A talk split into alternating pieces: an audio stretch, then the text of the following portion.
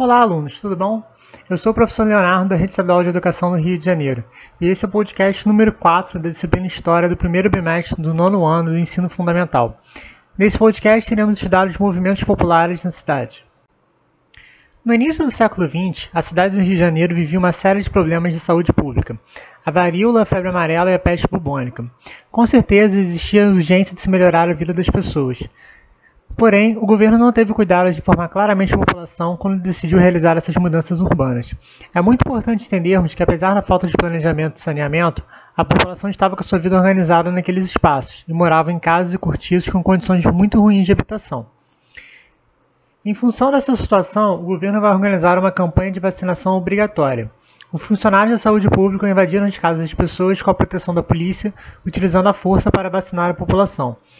Logo, a população, por sua vez, enfrentou e resistiu à bala, pois entendia ser direito do cidadão a opção de recusar o líquido desconhecido para preservar seu próprio corpo. Esse episódio ficou conhecido como a Revolta da Vacina. Em 5 de novembro, foi criada a Liga contra a Vacinação Obrigatória. Cinco dias depois, estudantes aos gritos foram reprimidos pela polícia. Já no dia 11, era possível escutar troca de tiros. No dia 12, Havia muita gente nas ruas e no dia 13 o caos estava instalado na cidade do Rio de Janeiro. Houve de tudo: tiros, gritos, vaias, interrupção de trânsito, estabelecimentos e casas de espetáculos fechadas, bondes assaltados e bondes queimados. Lampiões quebrados à pedrada, árvores derrubadas e edifícios públicos e particulares deteriorados. Assim dizia a edição de 14 de novembro de 1904 do jornal Gazeta de Notícias. Mais tarde, no ano de 1908, quando o Rio foi atingido pela mais violenta epidemia de varíola da sua história, o povo correu para ser vacinado, em um episódio avesso à revolta da vacina.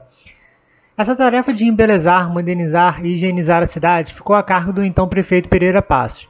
Um dos símbolos dessa mudança urbana foi a abertura da Avenida Central, atualmente chamada de Avenida Rio Branco, que resultou no processo de demolição das residências da área central, que grande imprensa saudou, denominando com a simpatia de regeneração, que para os atingidos pelo ato era a ditadura do bota abaixo. A reforma urbana durou dos anos 1903 até 1906. O prefeito Pereira Passos se inspirou em Paris para fazer as reformas urbanísticas no Rio, construindo praças, ampliando ruas e criando estruturas de saneamento básico. Entre os principais herantes da gestão de Pereira Passos estão o Teatro Municipal, o Museu Nacional de Belas Artes. Com a derrubada dos cortiços, a população pobre se viu obrigada a ocupar um morro bem próximo ao centro da cidade, chamado Morro da Providência. Foi nessa época, em decorrência de dessas mudanças, que muitas favelas, como a gente conhece, surgiram.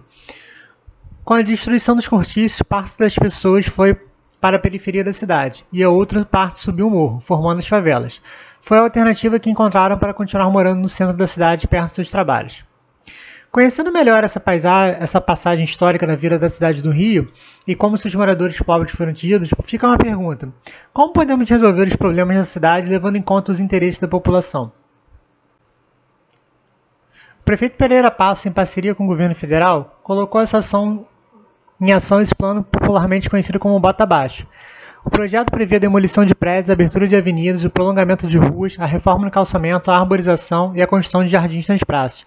Essa grande reforma atingiu principalmente a população pobre que morava e trabalhava no centro e suas redondezas. Esse modelo de reurbanização do Rio de Janeiro e de São Paulo foi em geral seguido pelas demais capitais brasileiras da época. Dessa maneira, a população pobre foi expulsa das áreas centrais e nobres da cidade e empurrada para áreas periféricas, onde serviços públicos praticamente não existiam. As reformas urbanas no período, portanto, evidenciaram e agravaram os contrastes sociais do Brasil. Bom, chega ao fim esse podcast sobre movimentos populares na cidade. Esperamos que vocês tenham gostado e, principalmente, se ficou alguma dúvida ainda, vocês podem consultar o material escrito, assistir às videoaulas ou procurar a ajuda de sua professora ou professor de História.